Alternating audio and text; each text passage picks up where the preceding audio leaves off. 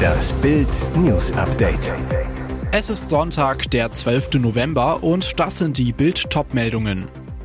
Brandenburg. Nach 35 Stunden Nervenkrimi Schütze tot. FDP droht Bundestags aus. Böse Umfrageklatsche für Lindner.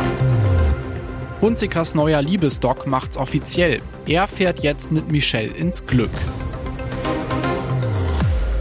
Ende eines 35-stündigen Nervenkrimis in der brandenburgischen Provinz. Von Freitag 13.45 Uhr an hatte sich in Vieritz ein Mann in seinem Wohnhaus verschanzt. Der Schütze, der immer wieder wild um sich geschossen hatte, ist inzwischen tot. Polizeisprecherin Kerstin Schröder sagte zu Bild, um 0.30 Uhr in der Nacht zu Sonntag fanden Einsatzkräfte eine leblose Person auf dem Dachboden des Hauses. Ein Notarzt stellte den Tod fest. Wie der Mann zu Tode kam, also ob er von Einsatzkräften erschossen werden musste oder sich womöglich selbst getötet hat, sagte die Polizei bislang nicht. Auf die Frage, welche Waffen in dem Haus gefunden wurden, antwortete die Sprecherin, nein, dazu sagen wir noch nichts, aber das Haus muss jetzt im wahrsten Sinne auf den Kopf gestellt werden. Wegen des Bewaffneten hatte die Polizei die Anwohner des Örtchens gewarnt, ihre Häuser besser nicht zu verlassen. Am Nachmittag drang die Polizei in das Gebäude ein. Doch der Mann ballerte wild um sich. Gegen 16.11 Uhr am Samstag waren wieder im ganzen Ort mehrere Schüsse zu hören. Diesmal hatte der Schütze gut 15 Mal in dem Haus abgedrückt. Was genau hinter den Schüssen steckt, ist unklar. Es wurden keine Polizisten verletzt. Die Polizei hat beim Vorrücken auf das Haus mehrere Waffen sichergestellt. Bei dem Tatverdächtigen handelt es sich um eine hochgradig aggressive Person, sagte die Polizeisprecherin Stunden vor dessen Tod. Oberste Priorität habe die Sicherheit der Polizisten. Alles begann damit, dass sich der bewaffnete Mann in dem Haus verbarrikadierte, auf anrückende Spezialkräfte der Polizei feuerte. Zeitweise waren auch ein Kind und dessen Mutter in dem Gebäude, die konnten aber flüchten. Der Auslöser, ein Beschluss des Amtsgerichts, angeregt vom Jugendamt, so eine Polizeisprecherin am Abend. Seit Monaten kennen die Umfragewerte der Ampelparteien nur eine einzige Richtung, steil bergab. Eine gemeinsame Mehrheit würden SPD, Grüne und FDP schon lange verfehlen. Jetzt müsste die FDP sogar um den Wiedereinzug in den Deutschen Bundestag bangen. Im Sonntagstrend, den das Meinungsforschungsinstitut INSA wöchentlich für die Bild am Sonntag erhebt, kommen die Freien Demokraten nur noch auf 5 Prozent. Ein Prozentpunkt weniger als in der Vorwoche, 6,5 Prozentpunkte weniger als bei der Bundestagswahl. Böse Umfrageklatsche für FDP-Chef und Bundesfinanzminister Christian Lindner. Jeweils einen Prozentpunkt zulegen können die beiden anderen Ampelparteien. Die SPD kommt in dieser Woche auf 17 Prozent, die Grünen auf 14 Prozent. Stärkste Kraft bleibt die Union unverändert mit 30 Prozent. Die AfD verliert leicht und kommt in dieser Woche auf 21 Prozent. Die Linke würde wie in der Vorwoche mit 4% den Einzug in den Bundestag verpassen. Die sonstigen Parteien könnten unverändert 9% der Stimmen auf sich vereinen, davon 3% freie Wähler. Bei ihrem Auftritt schauten die TV-Zuschauer zweimal hin. Sängerin Maite Kelly gehörte am Samstagabend zu den Stars der Beatrice Egli Show im ersten. Ihr auffälliges Bühnenoutfit wurde zum Tuschelthema im Netz. Gastgeberin Beatrice Egli hatte große Stimmen eingeladen. Unter den Gästen Musiklegende Howard Carpendale, Rockpoet Heinz-Rudolf Kunze, Stimmungskanone DJ Ötzi, Popstar Sascha, Schlagerikone Peggy March und Sängerin Melissa Naschenweng. Maite Kelly eröffnete den Reigen, stand in der Show als erste auf der Bühne. Die Powerfrau stellte ihre neue Single Das tut sich doch keiner freiwillig an vor.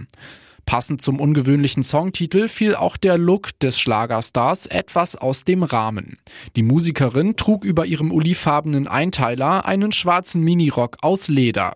Für so manchen vor dem Bildschirm eine echte Modesünde. Auf Twitter wurde zum Beispiel verwundert gefragt, was trägt die Kelly da?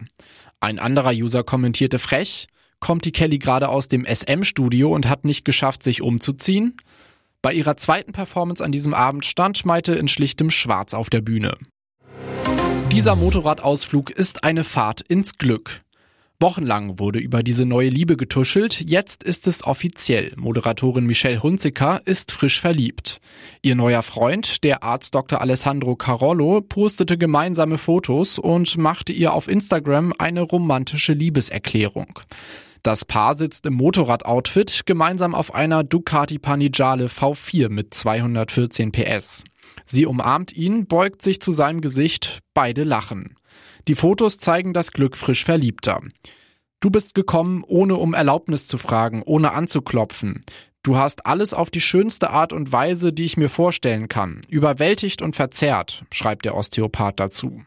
Damit bestätigt er, was man in den letzten Wochen schon beobachten konnte. Amor hat mit seinem Pfeil einen Volltreffer gelandet. Nach dem Eheaus mit Tommaso Trussardi und der kurzen Liaison mit Dr. Giovanni Angiolini hat Michelle Hunziker wieder jemanden, der sie glücklich macht. Und jetzt steht fest, das muss Amore sein. Und jetzt weitere wichtige Meldungen des Tages vom Bild Newsdesk.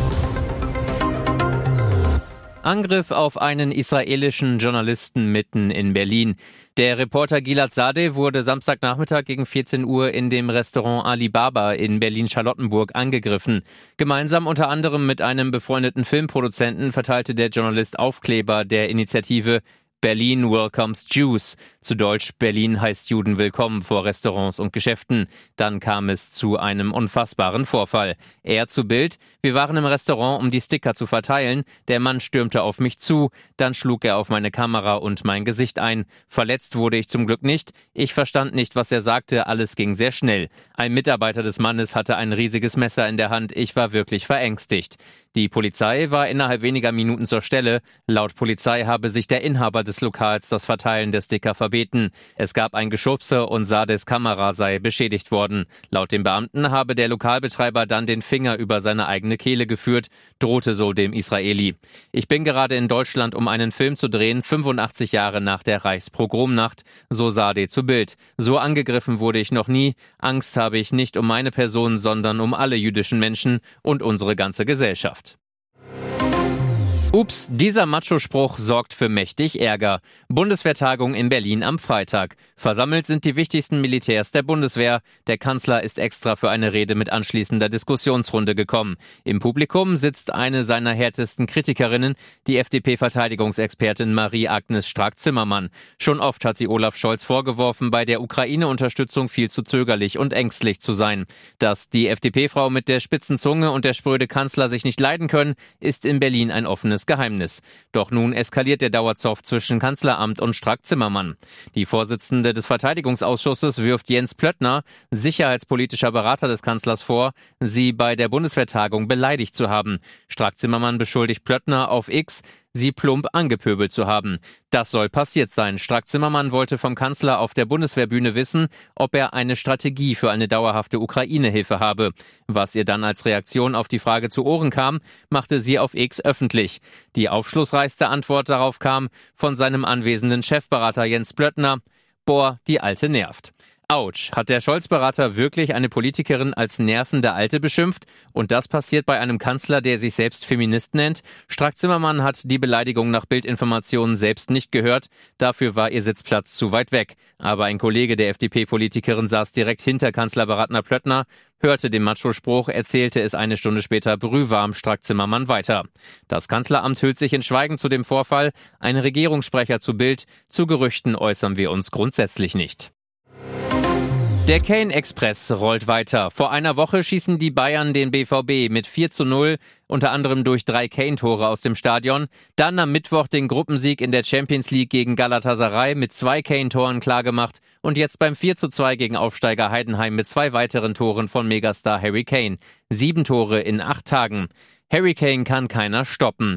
Der Engländer mit seinen Saisontoren 16 und 17 nach elf Spieltagen. In der letzten Saison wurden Füllkrug und Nkuku übrigens mit 16 Toren Torschützenkönige in der Bundesliga.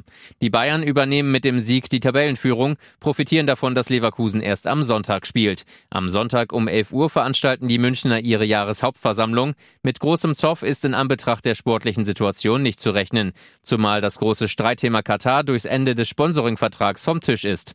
Unglaublich, Frank Schmidt macht ausgerechnet gegen die Bayern sein 600. Pflichtspiel als Heidenheim-Trainer. 1994 war Schmidt übrigens als Spieler dabei, als Westenbergs Gold mit 1 zu 0 die Pokalsensation gegen die Münchner geschafft hat. Und nun noch eine Werbung in eigener Sache. Sichere dir jetzt Bild Plus und Amazon Prime für nur 8,99 Euro im Monat. Dein Mix aus News, Shopping und Entertainment. Amazon bringt dir jetzt außerdem die UEFA Champions League, das Topspiel am Dienstag live bei Prime Video. Erfahre mehr unter bild.de slash prime. Es gelten die Angebotsbedingungen und AGB.